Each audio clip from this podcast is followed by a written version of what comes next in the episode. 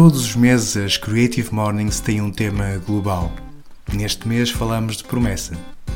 Um artista cria uma ilustração baseada no tema. Essa ilustração é adotada no mundo todo pela comunidade Creative Mornings.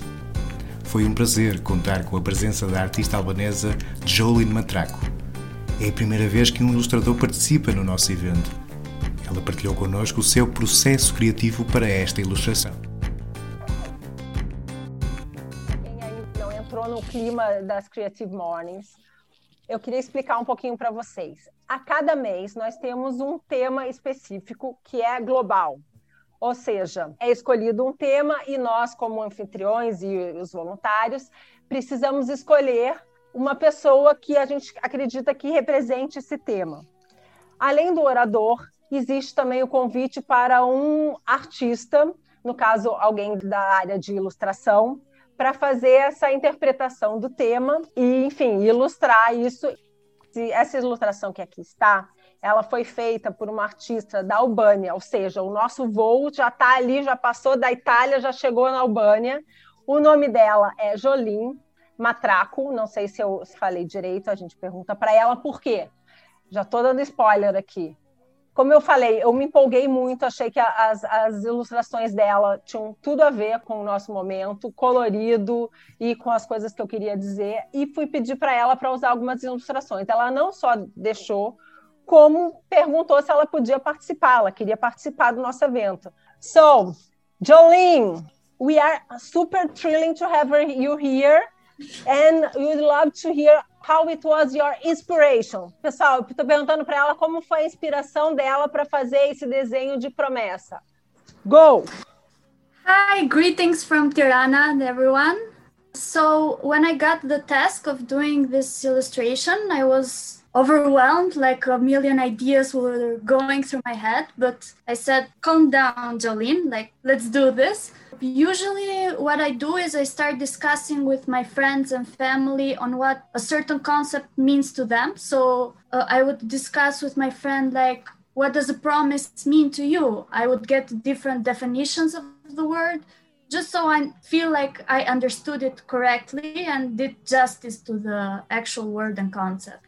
Jolene, just a minute. Just to be inclusive, Vou falar em português. Ela está dizendo que geralmente, como ela faz para desenhar, ela vai até as pessoas e tenta ver o que, que as pessoas interpretam, entendem daquele tema. Então ela troca, né? Existe um, um share.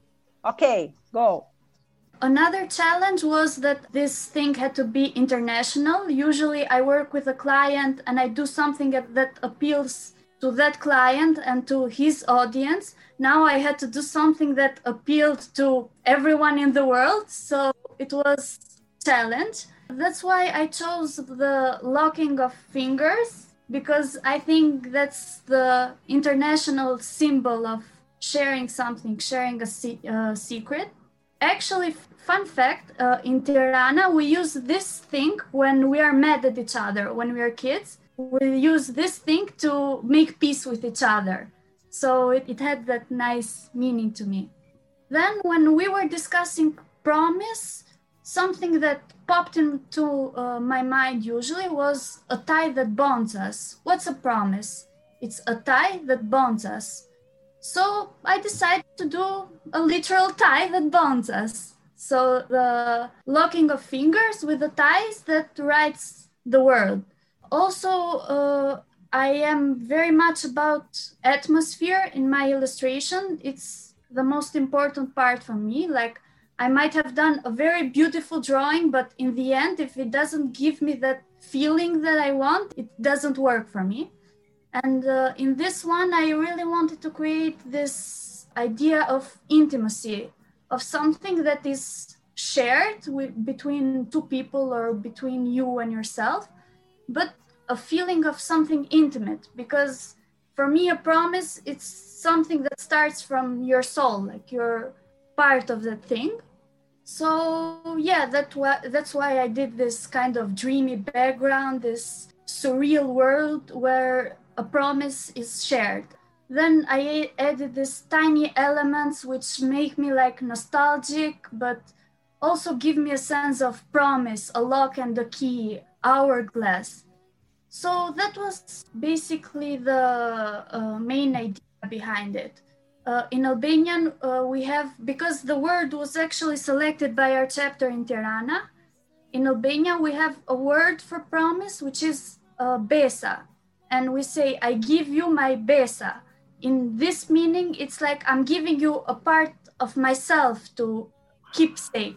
It's a very meaningful word to us. It's very, it's a very old word, and it's the most important thing to on Albanian. I'm giving you my besa. I'm giving you my most precious thing to hold it. So yeah, it was very close to heart this subject. Thank you so much. O desafio de fazer alguma coisa que seja significativo internacionalmente. Isso é um mega desafio, né?